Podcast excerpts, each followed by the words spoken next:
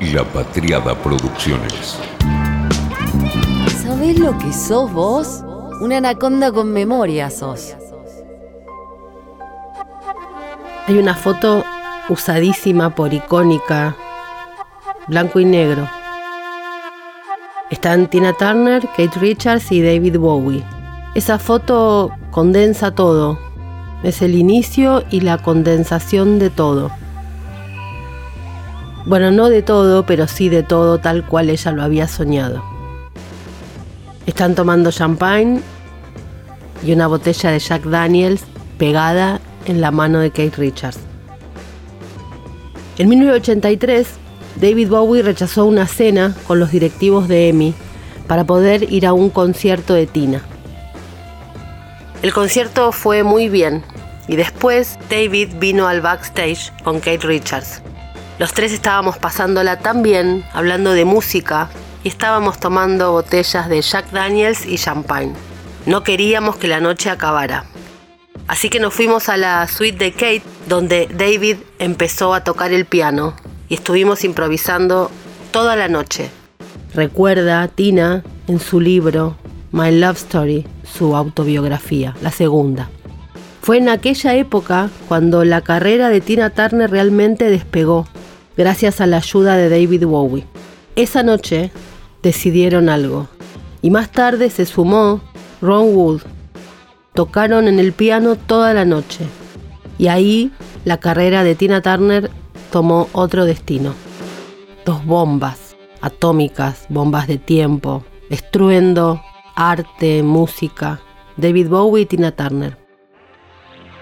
Cuenta la brillante, maravillosa, sublime, extraordinaria biografía de Bowie, Hero, que el disco Tonight pudo haber sido número uno en las listas británicas, apoyado en tan exitoso tour. Sin embargo, no cosechó buenas críticas. Nunca quedó claro a quién le gustaba menos, si a los críticos de la música rock o al propio David. Tiempo después, el artista manifestaría que bien podía haberse ausentado de ese LP, en el que, para variar, no tocaba ningún instrumento, y en el cual había una considerable carga de Iggy Pop. Tachado por muchos como un vago intento de retener al nuevo público, atraído por el álbum Let's Dance y la gira Sirius Moonlight, la cuestión es que dio para tres sencillos, Tonight, con la voz de Tina Turner, que da pie al seductor flirtreo de la ardiente pareja. Tina, residente en Zurich, era después de todo prácticamente vecina. David, que tenía 37 años, ante los 45 de ella, volvía a mostrar su inclinación por las mujeres mayores y la tez oscura. La vida del Mesías y la reina del rock tendría mil esquinas en donde se encontrarían y las líneas de unión entre ellos fueron profundas, de esas zonas de la vida que a muy pocos dejan entrar. Cuenta la biografía de Bowie sobre Bowie, su hermano, Tina Turner. Dice, el tren no le golpeó, fue encontrado al poco tiempo por los trabajadores de la British Rail y devuelto a Cane Hill, en donde le retiran su llave. No era el primer intento de suicidio de Terry, el hermano de David. Terry se había tirado por una ventana en 1982. Parecía lógico pensar que pudo haber otras intentonas que no habían trascendido. Una semana después del cumpleaños número 38 de su hermano pequeño, David, ausente por largo tiempo, Terry se fugó, el 16 de enero de 1985. Regresó a Colson South, se colocó frente al tren expreso que viajaba a Londres y murió. En su funeral, los únicos miembros presentes de la familia fueron Peggy y la tía Pat, que no intercambiaron ni una sola palabra. David no fue. Su ofrenda, una corona de flores rosas y amarillas, a su hermano mayor, al que había venerado como a un héroe cuando niño, contenía una tarjeta con un oscuro y desconcertante mensaje. Has visto más cosas de las que podemos imaginar, pero todos esos momentos se perderán como lágrimas que borrará la lluvia. Dios te bendiga. David. David había tomado una línea del diálogo de la película Blade Runner. Yo he visto cosas que ustedes no podrían creer. Todos esos momentos se perderán en el tiempo como lágrimas en la lluvia. Claramente, David estaba anticipando el Tears in Rain, al que volvería a recurrir para la letra del tema Girls, que escribió para Tina Turner y que el artista grabó para su disco de 1986 Break Every Rule. My heart suspended in time, like you, vanish like tears in the rain. Cuando Bowie murió, Tina dijo, tengo el corazón roto. David no solo ha sido un entusiasta apoyo en mi carrera, sino, lo que es más importante, una persona muy especial en mi vida, un ícono, irreemplazable, un amigo de verdad. Le echo mucho de menos. Los había unido para siempre Tonight, pero la electricidad era algo de otras vidas. Escribió al día siguiente de la muerte de Tina Turner Iñaki Salinas en Twitter. Breaking News. Imágenes exclusivas de la llegada de Tina Turner al más allá. Y lo que vemos es David bajando las escaleras de cuando cantaron Tonight. La chaqueta blanca, ella vestida de negro, abrazados. No quieren que haya nadie más ahí. Lleno de gente mirando semejante magia. Así seguramente debe haber recibido David Bowie a Tina Turner allá, en el lugar donde semejantes artistas pueden encontrarse. Pelo, sombrera, música, glam, esos fueron los 80. ¿Quién es mejor que estos dioses para dejarnos el registro? En un comercial de Pepsi de 1987, David Bowie aparece como un científico que mezclaba algunos ingredientes y creaba a la artista y mujer perfecta, Tina Turner. Pepsi Music presenta a David Bowie, buscando a la mujer perfecta. Comenzaba el anuncio. Ahí ese científico diseñaba a la mujer de sus sueños. Y por supuesto, la aparición explosiva era la de Tina Turner. Después empezaban a correr y ensayaban algunos pasos de baile antes de cerrar con una lluvia de papelitos y el beso que sellaba el sabor de la nueva generación. Eran los 80. Estaban en el pico de popularidad. Fueron amigos para siempre.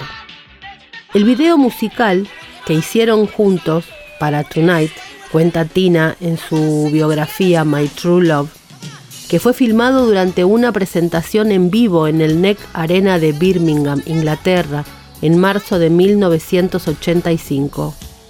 Dice todo sobre nuestros sentimientos mutuos. Empecé cantando Todo va a estar bien esta noche, meciéndome al seductor ritmo reggae de la música. Entonces apareció David, saliendo de la niebla, con una chaqueta de smoking blanca corta el público quedó sorprendido y el lugar vibró como si hubiera ocurrido un terremoto. Se veía tan hermoso, como un ángel. Quería decir wow, pero no podía hablar.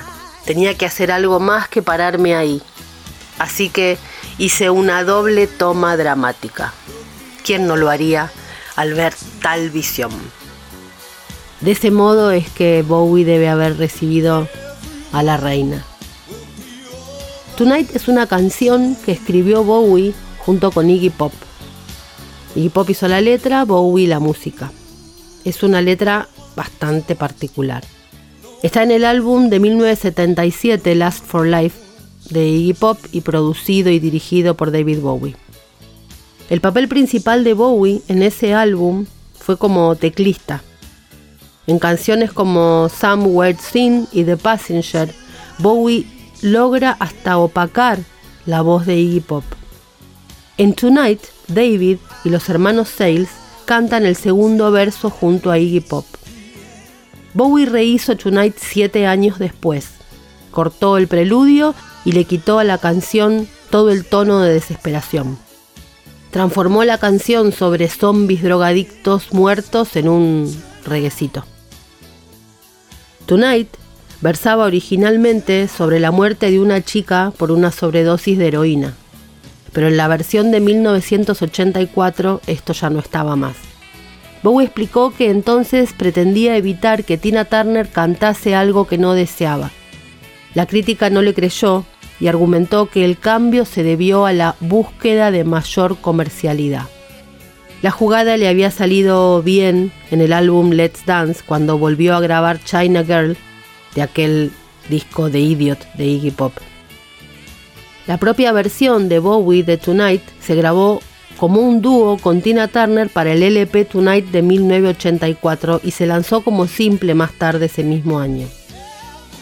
En el concierto de marzo de 1985 es que se interpreta esta canción y queda para siempre sellada en la memoria. Números 1. En la primera noche de la actuación de David se filmó y esto se lanzó como parte del video Tina Live Private Dancer Tour del mismo año y el álbum también Tina Live in Europe tres años después. Este dúo en vivo de Tonight también fue lanzado como simple a finales de 1988. El álbum Tina Live in Europe también contenía una versión en vivo de la canción de Bowie Girls que Tina había grabado originalmente para el álbum Break Every Rule en 1986. Unidos, engarzados. Miles de artistas se expresaron estos días manifestando la tristeza, el dolor por la partida de Tina Turner en Suiza a sus 83 años. Pero por supuesto todos fuimos a buscar una nota en particular. Obviamente que Bowie está muerto, lo sabemos, desde el 10 de enero de 2016, pero su cuenta oficial fue la encargada de tributar del modo más hermoso a la reina del rock y del soul. Te veré en el cielo esta noche, dice el posteo. Te veré en el cielo esta noche. Triste escuchar el fallecimiento de Tina Turner la legendaria cantante cuya carrera se remonta a 1960, con el lanzamiento de su primera grabación, A Full in Love, de Ike y Tina Turner.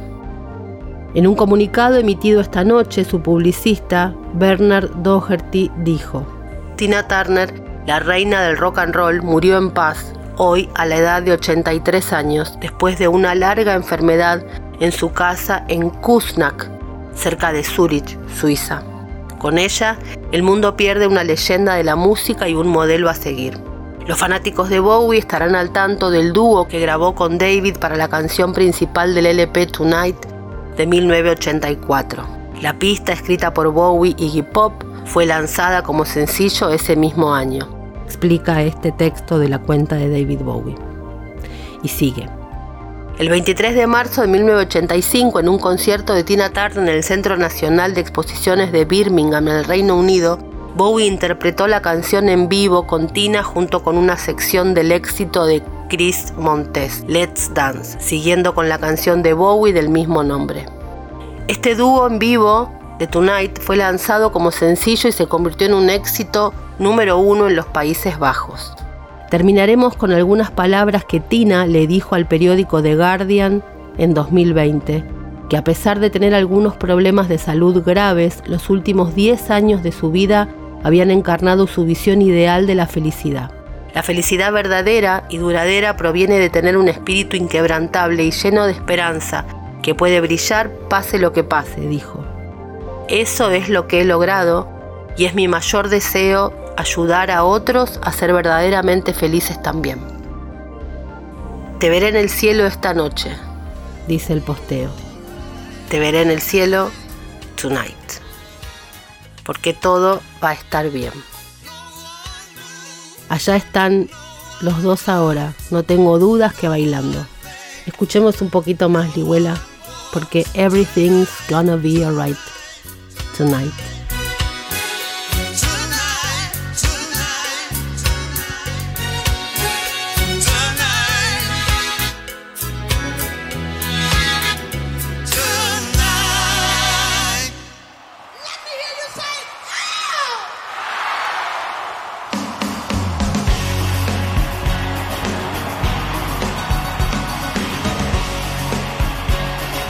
Historia de mi vida, sí, pero no quiero actuarla ni ser la protagonista.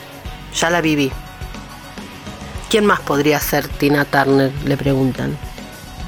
encontraremos a alguien. Mi vida fue tan diferente a lo que soy, pero no quiero que nadie lo sepa. Se ríe. En 1981, en una entrevista con la revista People, habla por primera vez de su vida con Nike. 30 millones de lectores. Eso era ser viral. Fue el ejemplar del 7 de diciembre de 1981.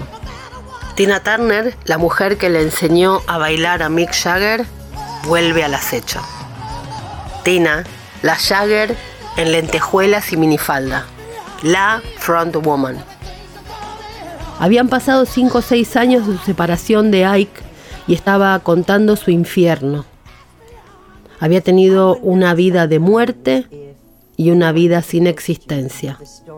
A life of dead, dice ella. I didn't exist. Lo contó para hablar y olvidar. Ofra cuenta que era tan magnética que era verla y decir lo que sea que ella tenga quiero un poco. Whatever that is, I want some, dice Ofra. Claro, los movimientos del momento eran más de cóctel. Llega Tina, la salvaje, la pantera, y entra lo salvaje al escenario. Era la banda de Ike, pero la estrella era Tina. Tenía solo 17 años. Ella reconoce en el gospel y en la iglesia baptista, en el coro de la iglesia, sus orígenes.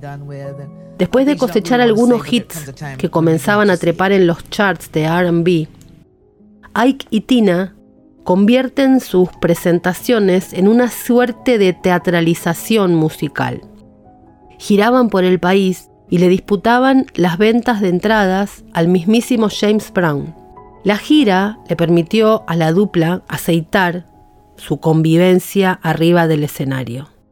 Ike permanecía en el fondo como un director de orquesta, durísimo, detallista, riguroso, y Tina iba al frente, a desplegar su voz y todo su histrionismo escénico. Empezó a ver el mundo, a desearlo, Dice Tina, recuerdo la primera revista Vogue que vi, París, el mundo. Eso quería yo. Con Nike Turner y Rocket 88 y con B.B. King estaban haciendo el rock and roll. Tina había nacido como Anne May Bullock.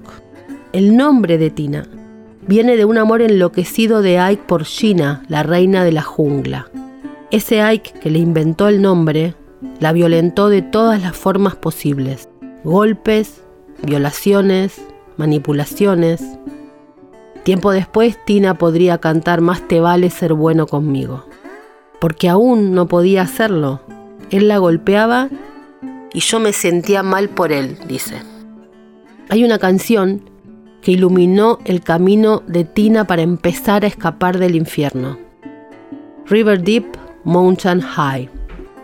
La cantante vio que podía liberarse de su maltratador el día que grabó ese himno inmortal producido por Phil Spector. No fue un éxito, porque el éxito era anterior a ellos. Tan grande era el éxito que tenían como dupla, que fueron teloneros de los Rolling Stones en pocos meses. Abrieron la gira británica de los Stones.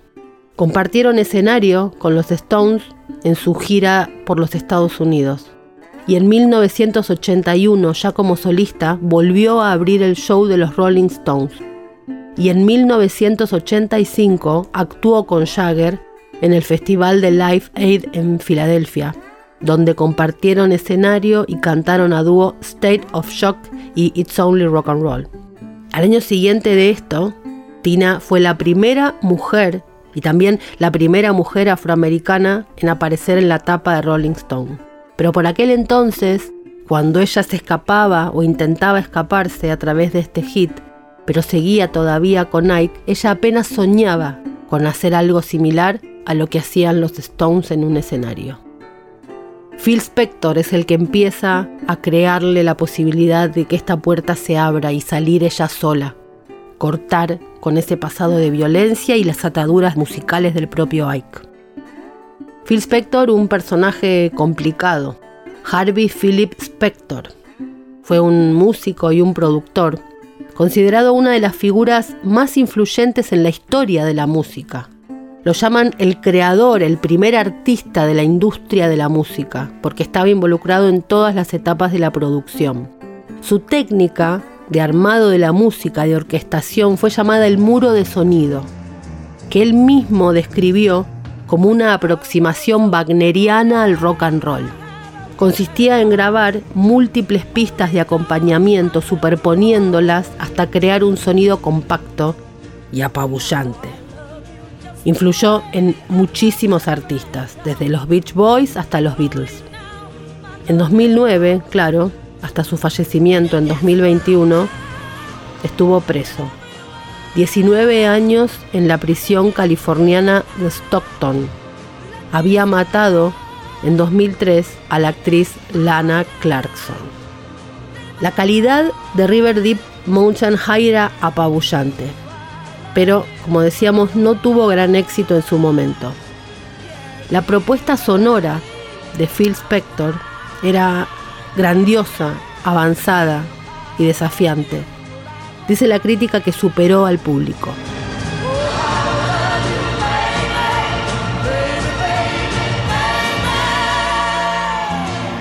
El hecho de que no funcionara comercialmente le permitió a Ike Turner criticar a su esposa decir que el problema era de ella, que por eso no había sido un éxito.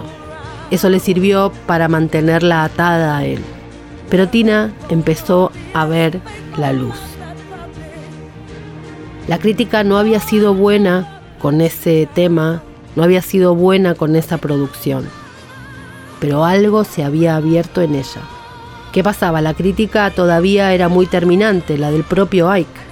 No era un disco negro, no era un disco RB, era un disco blanco para ser negro, negro para ser blanco. Todavía existían esas categorías, algo que sufrió el propio George Michael. Pero bueno, eso será otro episodio.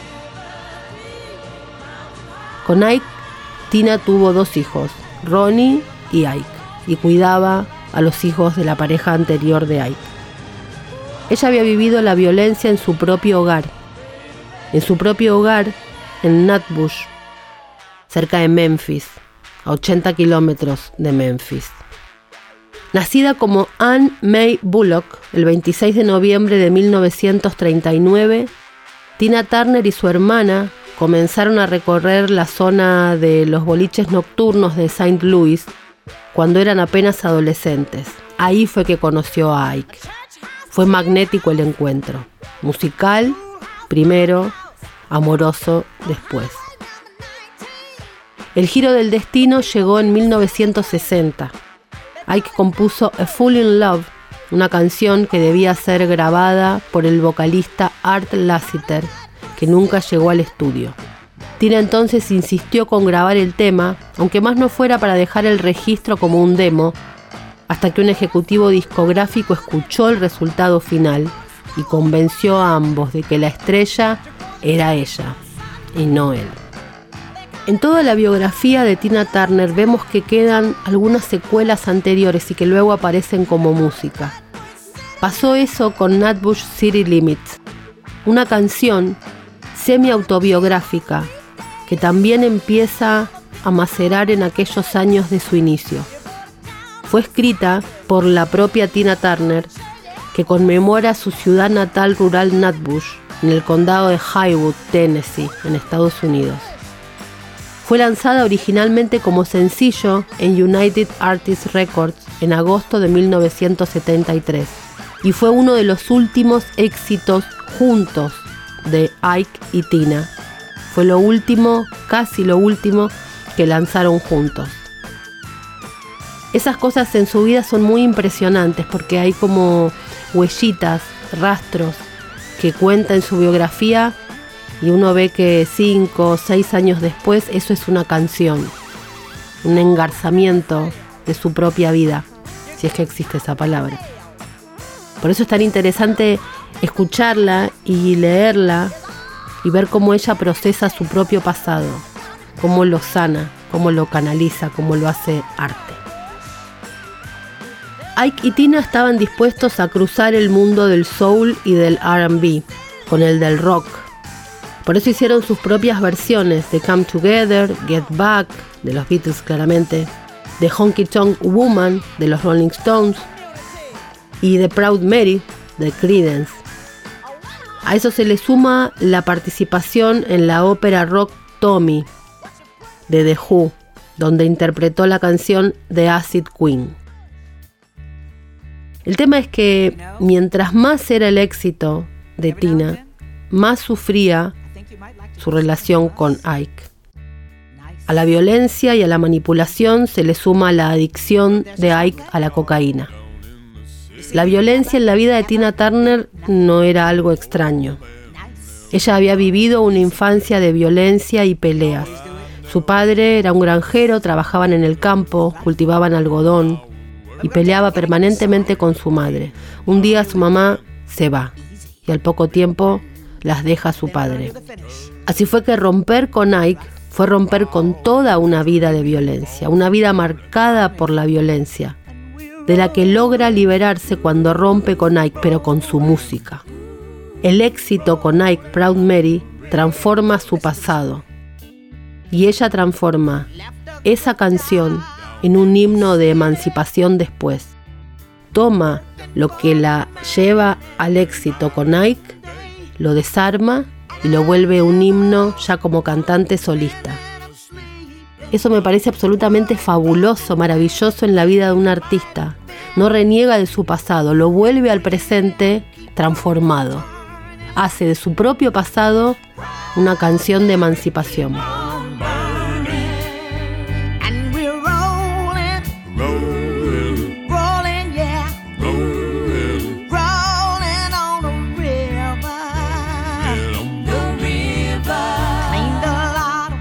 Viví una vida vergonzosa, dijo, y encontré el modo de vivir sin vergüenza. Por supuesto que eso no fue sencillo, había tenido intentos de suicidio, tuvieron que llevarla al hospital para hacerle un lavaje de estómago en una oportunidad donde casi muere. El budismo cuenta que la animó a salir.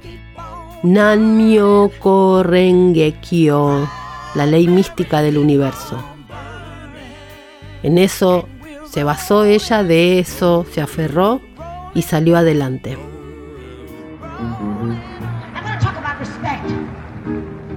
Respect, diría Areta. Las mujeres no lloran, las mujeres facturan y salen a la calle, y lloran y facturan. Cuando a la puerta se abre, se van. Eso cuenta ella que fue en Dallas. Le pegó un cachetazo a Ike. Él le respondió y ella le volvió a pegar se había empezado a animar. Él le había ofrecido un pedacito de chocolate, pero derretido, le dio asco. Él le volvió a pegar y ella decidió que ahí se había terminado. Por primera vez dijo, no tuvo miedo. Esperó que se durmiera y se escapó de la habitación del hotel donde estaban de gira. Se fue al Ramada Inn con 36 centavos. Le dijo al dueño del hotel quién era, que por favor la dejara estar, que le pagarían el futuro. Así lo hizo, por supuesto. Se escapó a Los Ángeles a esconderse. Un 4 de julio pasó todo eso. Freedom, dice, y se ríe. Lo cuenta con una sonrisa. Cuando se separaron, dijo que se quede con todo. Ay, quédate con absolutamente todo. Pero se quería llevar una sola cosa. Su nombre, Tina Turner. Porque esto es un negocio, no es personal, Ike. Me diste este nombre, le dijo pero ahora es mío y vas a ver lo que hago con él. Empezó a cantar en casinos, en McDonald's, en Las Vegas, en shows y más shows. Cantó con Cher, Tom Jones, los Brady Bunch en la serie, de Hollywood Squares. Mi sueño, dijo siempre, es ser la primera cantante negra en llenar los lugares que llenan los Rolling Stones. No había ninguno haciendo eso. Era más grande que el disco, más grande que el RB, más grande que el pop, más grande que el rock, reinventándose. Y es con Roger Davis donde corta definitivamente con Nike, expone todo y puede ser Tina, sin ser la sombra de Ike. Es decir, exponer la violencia no solo era un acto moral o sanador, era una necesidad comercial e identitaria. Tina ya era en ese momento una bandera para Mick Jagger o Rod Stewart, a quienes había influenciado. Y esa generación, la de Tina, fue la que empezó a romper con el silencio. Y cuando digo generación de Tina Turner, no hablo de la generación en términos de edad. Hablo de la generación en la que ella vivió, donde explotó. De todos modos, no le fue fácil, pese a ser tan auténtica y única, o quizá por eso. Si bien estaba en Capitol Records, ahí mismo habían dicho que no la querían porque era la anciana negra. Sin embargo, ella insistió, agobiada por las deudas, intentando adaptarse a los nuevos sonidos. Insistió, insistió, insistió. Y sus amigos, Rod Stewart y los Rolling Stones, también fueron un empujón y fueron los creadores de escenario para ella. Sin embargo, la vuelta a la masividad todavía no aparecía. Así que decidió irse a Europa se fue a Londres. Y ahí ocurre lo impensado. Una versión del clásico de Al Green, Let's Stay Together, escaló en los charts en varios países de Europa. Y ahí empieza su lento pero demorado camino al lugar de estrella planetaria. A partir de la difusión del simple, Capitol Records ahí no duda en contratarla y ahí hace su gran regreso con Private Dancer. El álbum que desde la tapa muestra que Tina es una bomba musical y sexual. En Europa conoce a Terry Brighton y él es quien le presenta su peor demo, lo que luego sería el éxito de Private Dancer, una canción que originalmente era para los Bucks Fizz una versión increíble si uno piensa en lo que fue el éxito y lo que hizo Tina Turner con esto.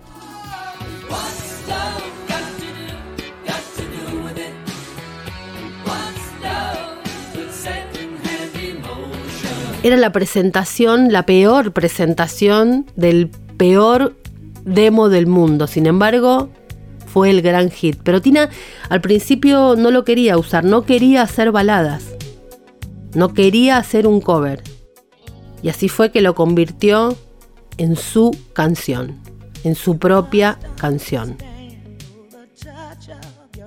El disco Private Dancer termina vendiendo 20 millones de copias y ahí se convierte definitivamente en una número uno.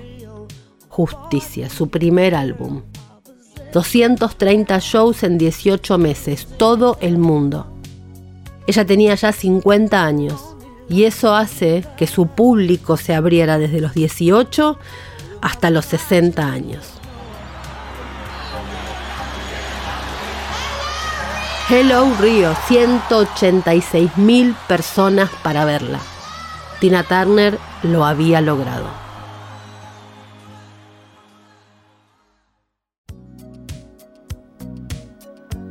Producidos por Mark Knopfler, aquellos hits ochentosos como What's Love Get to Do y Let's Stay Together y la que me encanta We Don't Need Another Hero. Y The Best la posicionaron como la artista en la cima, pero además como creadora de una inmensa teatralidad, la voz potente, las pelucas, esa icónica colección de pelucas cargadas, los vestidos muy cortos, los tacos altos. Un animal escénico en la historia de la música. El éxito global se consolidaba y eso también consolidaba su carrera solista con Private Dancer. Que además coincidía con la aparición de la música en formato digital, otro sonido. Y eso ayudaba a la ya incesante diversificación de Tina, que no era ninguna novedad. En 1975 afloró su faceta cinematográfica cuando actuó en Tommy, aquella adaptación para el cine de la ópera rock de Who que hizo el inglés Ken Russell. Y en 1985 llega a la pantalla grande ya no como una figura invitada, sino protagonizando junto a Mel Gibson la película post-apocalíptica Mad Max Beyond Thunderdome. Una película para la que además grabó dos canciones, aquella We Don't Need Another Hero y One of the Living. Ese mismo año volvió a aparecer en escena junto a Mick Jagger en el Live Aid con una performance recordadísima porque Jagger le arrancó la pollera durante la presentación. Cerca de esos años sería también llevada a la pantalla grande su biopic What's Love Got to Do With It en 1993, es decir, un tiempo después. Pero en el medio de la película y Live Aid, es decir, cuando ella ya era una estrella planetaria, llegó el 1988, que para los argentinos fue especial, básicamente porque vino. Su primera y única gira por América Latina le permitió un ingreso al libro Guinness de los récords por convocar a aquellas 186.000 personas en el Estadio Maracaná. En la semana siguiente fue su único recital en la Argentina, el 3 de enero, que estuvo en el Monumental en River. Hay una foto de Pilar Bustelo de Tina Turner en una conferencia de prensa en el Hotel Sheraton en Retiro. Dice la fotógrafa, mala copia, falta de fijador, mal encuadrada pero repleta de recuerdos de una época, un recital tremendo de un muy caluroso enero. Gracias Tina.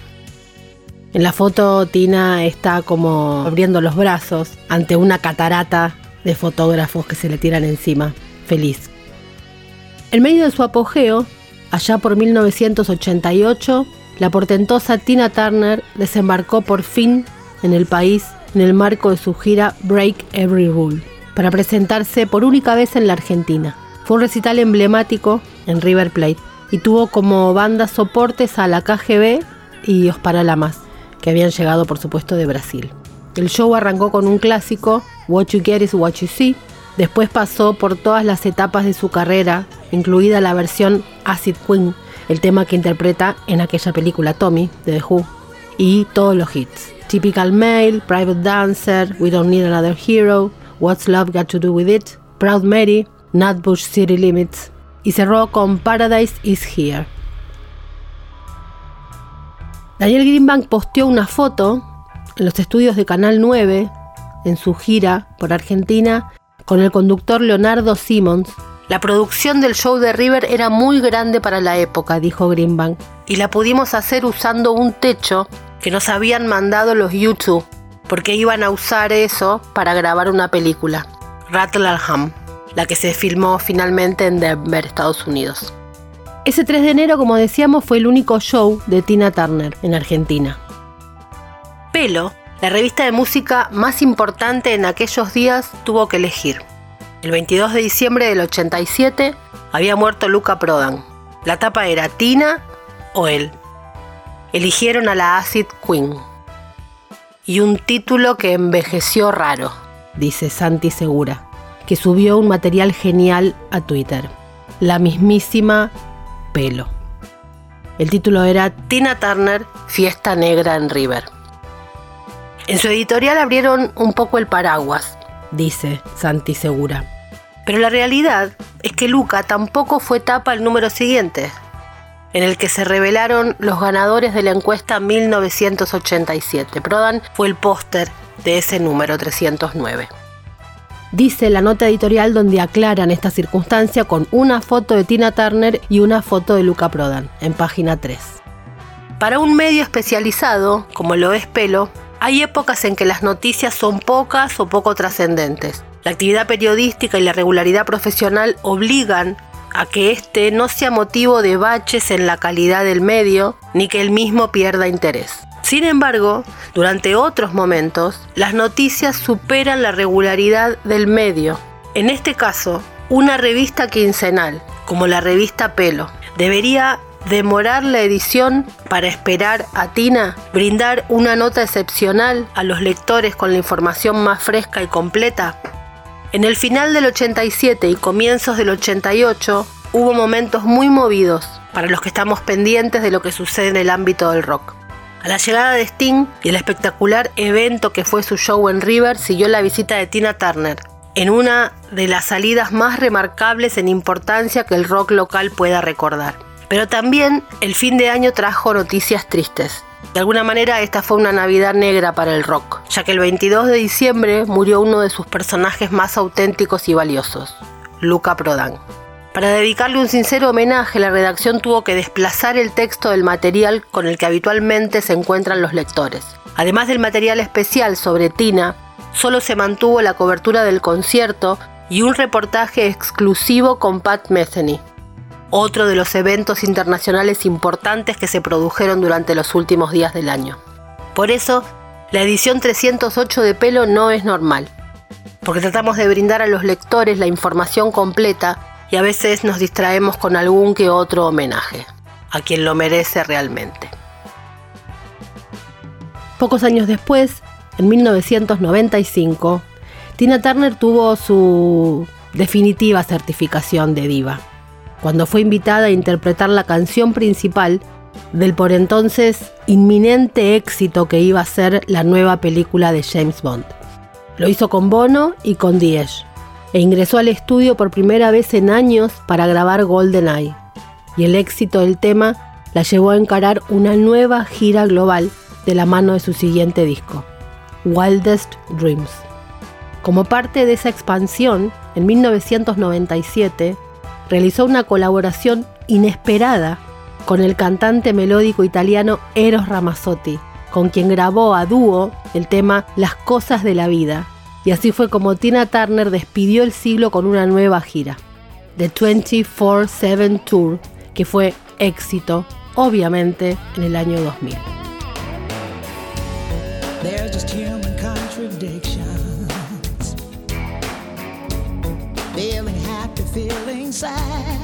No sabes si cantarla en español o en inglés. Pero mejor escuchemos un poquito de Tina Turner en vivo desde el estadio River Plate.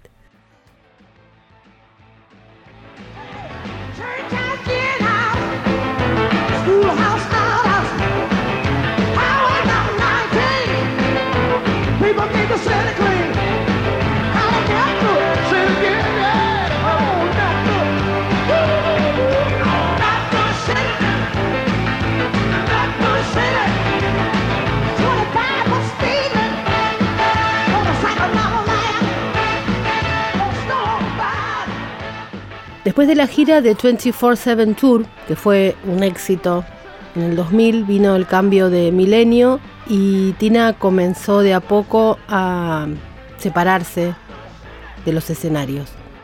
Con el lanzamiento de su compilado en 2004, como único hito, reapareció públicamente en 2008 en la ceremonia de los Grammy, donde interpretó Proud Mary junto a Beyoncé.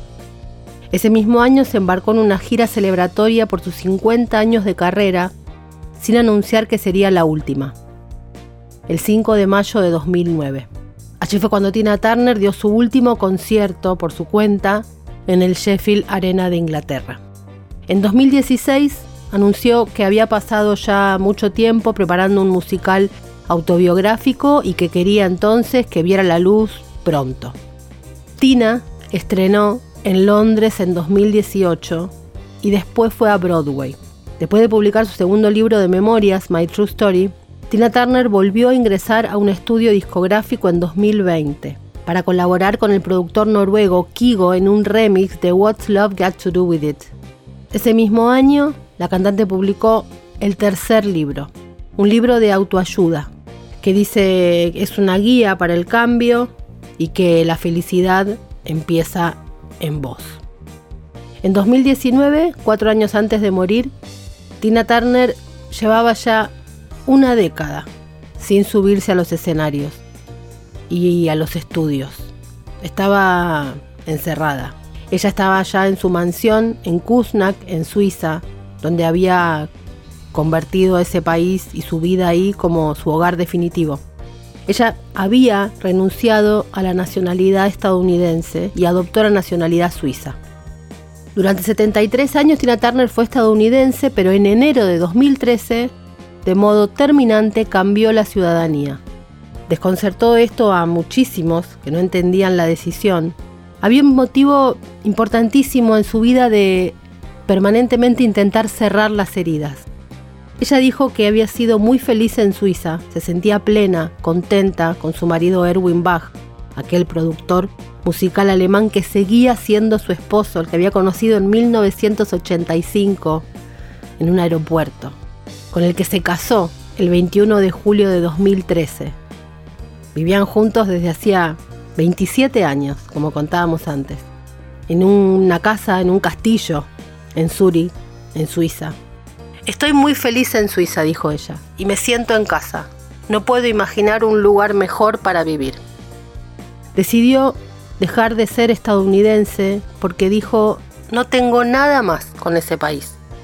En una nota con una corresponsal del New York Times en lo que fue la primera aparición pública en muchísimo tiempo, dijo, me quedo acá, simplemente me cansé de cantar y de tener que hacer feliz a todo el mundo todo el tiempo. Me pasé la vida haciendo eso. 50 años de no matter what, darlo todo. Esa era su forma, la única que conocía, y decidió cerrarla también así. Porque ella había abierto su vida, había contado todo, para poder cerrar y empezar de nuevo.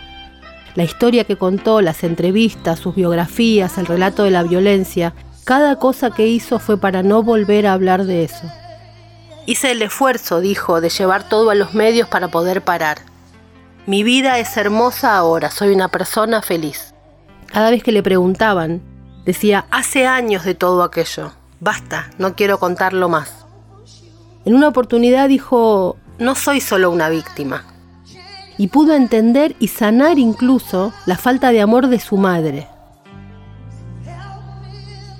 ¿Cómo llegué tan lejos sin amor? Tal vez porque soy una chica que viene de los campos de algodón, que siempre supo superarse.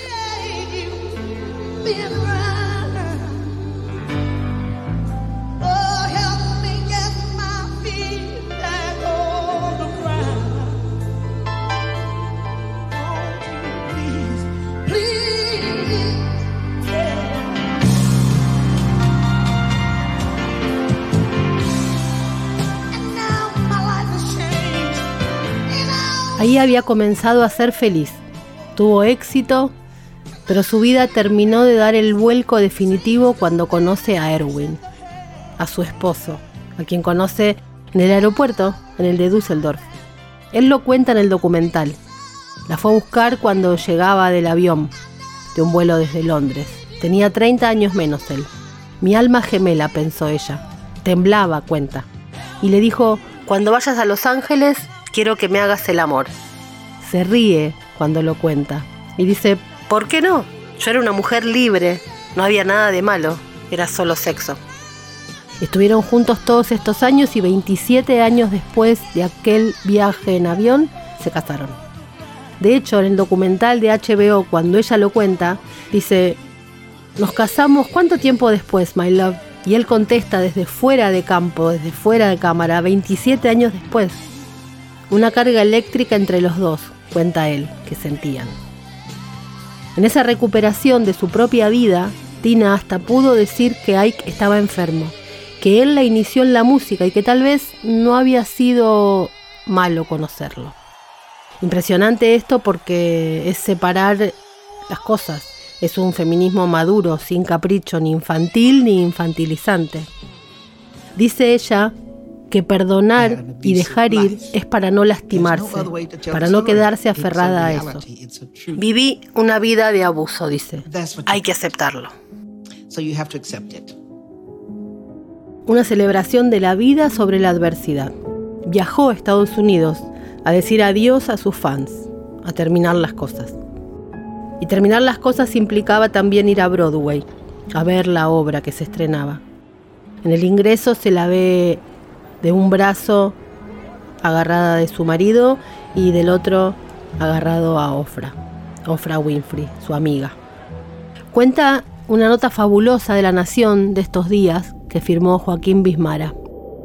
En un acto de desapego con su pasado, en octubre de 2021, Turner vendió la titularidad de su catálogo compositivo por 50 millones de dólares.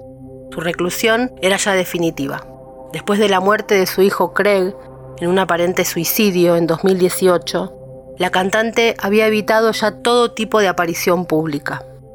Cuatro años más tarde sufrió un embate similar cuando su hijo más joven, Ronnie, falleció por complicaciones derivadas de un cáncer de colon. De a poco, y a través de sus libros, el mundo conoció también las desgracias a las que había tenido que ponerle el cuerpo. Se supo así que en 2013 sufrió un infarto que la obligó a tener que aprender a caminar de nuevo y que fue diagnosticada con un cáncer intestinal en 2016 y que un problema de hipertensión le generó un daño en sus riñones. Un mes antes de morir, Turner dio su última entrevista al diario inglés The Guardian.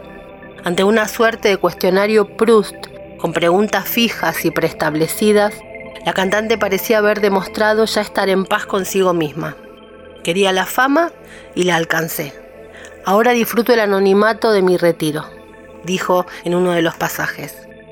Al ser interrogada sobre qué la atemorizaba, sobre envejecer, su respuesta fue terminante. Nada. Esta es la aventura completa de la vida y la abrazo y acepto cada día con lo que trae. Mick Jagger fue uno de los que expresó públicamente su dolor el hombre al que Tina le había enseñado a bailar. Estoy muy triste, dijo, por el fallecimiento de mi maravillosa amiga Tina Turner. Ella era verdaderamente un intérprete y cantante de enorme talento. Era inspiradora, cálida, divertida y generosa. Ella me ayudó mucho cuando era joven y nunca la olvidaré. En esta entrevista de The Guardian, la cantante incluso llegó a revelar su amor secreto por el líder de los Rolling Stones. Siempre estuve enamorada de Mick, dijo. Me encantaba cuando salíamos de gira con los Rolling Stones. Fue una de las cantantes más feroces sobre el escenario, pero también fuera de él. Una mujer que soportó dos décadas de malos tratos y los convirtió en su propia fuerza. En las memorias habla de todos sus amigos y habla también de Mick Jagger, esta brava mujer, que además de confesar que estaba enamorada, dice, nunca me dio las gracias. Y a Mick le gusta decir que su madre le enseñó a bailar, pero en realidad fui yo, y yo sé la verdad. Mick Jagger no está en la foto icónica, está Kate Richards. Kate Richards con Jack Daniels. En este episodio no puede faltar el whisky, la bebida del rock, y esa icónica foto el whisky que avivó los mejores riffs y solos, dicen de Jack Daniels. La bebida fetiche del rock. Tommy Lee la usaba como juguete sexual con los fans, las botellas de Tennessee, vacía, pero las usaba. La etiqueta negra en el dorsal 7 ha presidido numerosos escenarios, estudios y camarines. Kate Richards llegó a prohibir el Jack Daniels en las sesiones que compartía con los Expensive la banda con la que solía trabajar. Parece que no soportaba que sus músicos tomaran más que él. De grande, Kate Richards dijo que se había cansado de Jack Daniels, pero quedó aquella fotografía. Aquella que fue incluso parte de la exposición Sympathy for the Stones. Tina fue, como dice Agustina Carman, una obrera del rock que dejó una herencia feminista. ¿No somos todas malas feministas? se pregunta Carmen en la nota. La serie de ensayos de la escritora Roxane Gay, agrupados bajo el nombre Bad Feminist, hace referencia a la forma en que la cultura formatea nuestros estilos de vida. Guy nos invita a dejar de levantar el dedo acusador y disfrutar de nuestra revista Vogue, o de una película rosa, sin culpas ni comentarios mandatarios sobre el deber ser de la buena militante. Al fin de cuentas, dice la autora, todas somos malas feministas.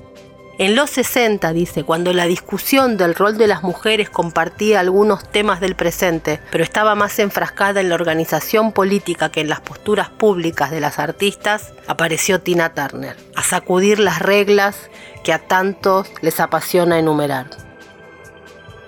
En su libro My Love Story, Tina Turner cuenta que durante una gira fue a comer a un restaurante. Entró al salón y la mesera le dijo, sos una negra puta, haciendo uso de la impunidad para expresar comentarios racistas que había en la década del 60 en Estados Unidos. Pero una negra puta bonita, le retrucó ella. Esa vieja anécdota funciona como una pista del lugar rupturista que ocupó, dice Carmen. Pionera en cerrar la brecha que existía en los escenarios en la época del RB, del rock and roll. Una mujer radical, diferente, también en el modo de plantarse en el escenario. Hipnótica frente a los ojos, en los oídos y en la piel. Las notas ásperas de su voz en las vocales abiertas, su peluca de helecho, las piernas torneadas siempre visibles, la parada masculina sobre el escenario, han sido de una transgresión difícil de dimensionar desde un presente que cuenta con esta estética habilitada. Pero alguna vez no fue así y alguien pagó el precio de romper el techo de cristal. La anécdota de la camarera es desagradable, pero ofrece indicios. Por un lado, nos contextualiza en una época donde el racismo era muy poco disimulado en Estados Unidos y por el otro, otorga una pista personal sobre lo dispuesta que estaba Turner a driblear el statu quo. En 1984, nada menos que ella, la escritora Camille Paglia, analizó en la revista Billboard el impacto de Private Dancer en ese momento. Turner, de 44 años, sorprendió al mundo con su sexualidad feroz y madura, lanzado a la altura puritana de la cruzada feminista contra la pornografía. El álbum invoca audazmente a la prostitución en su título.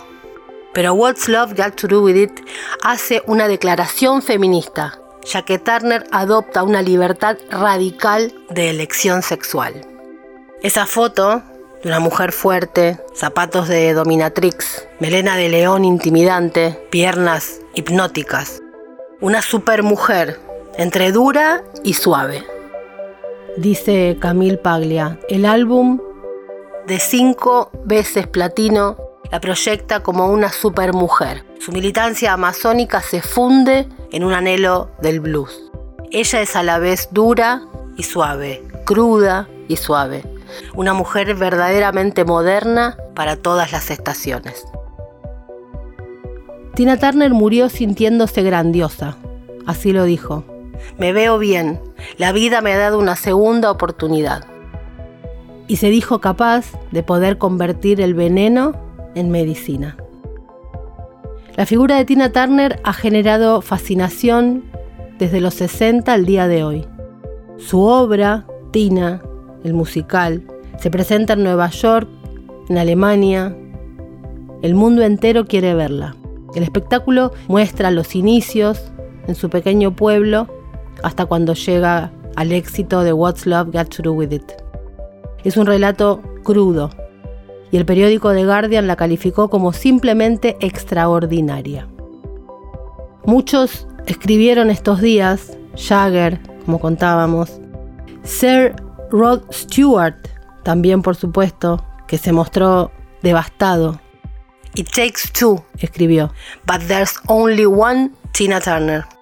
Y su amiga Ofra Winfrey, una íntima amiga, estaba en Isola Vela, en Italia, para ver un desfile de la nueva colección de Louis Vuitton. Se enteró y profundamente afectada se mareó y estuvo a punto de desmayarse. Un equipo de seguridad tuvo que atenderla.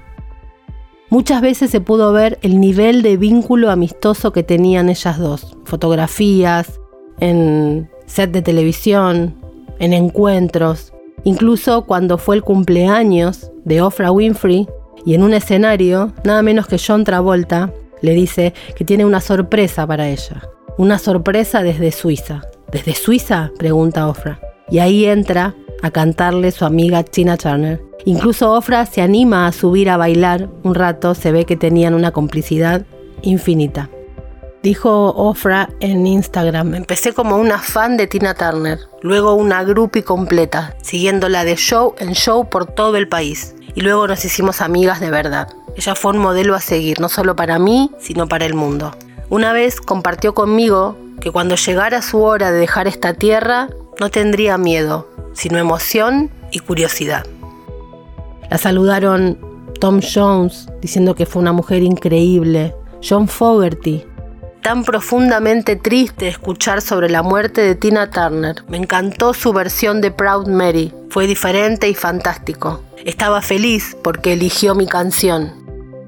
Brian Adams, que dijo, descansa en paz, mi querida Tina Turner, estaré eternamente agradecido por llevarme de gira, por ir a los estudios juntos y sobre todo por ser tu amigo. Gracias por la inspiración para millones de personas en todo el mundo al decir tu verdad y darnos el regalo de tu increíble voz. Mis condolencias para Erwin y su familia. It's only love and that's all. Y Nancy Sinatra dijo, nunca habrá otra como Tina Turner. La voz, las piernas, la energía, inigualable. Mi corazón está con su familia y con todos los que la amaban. Pudiste superar lo peor de la vida y crear lo mejor de la vida. Buena suerte, Tina. Fuiste y eres simply the best.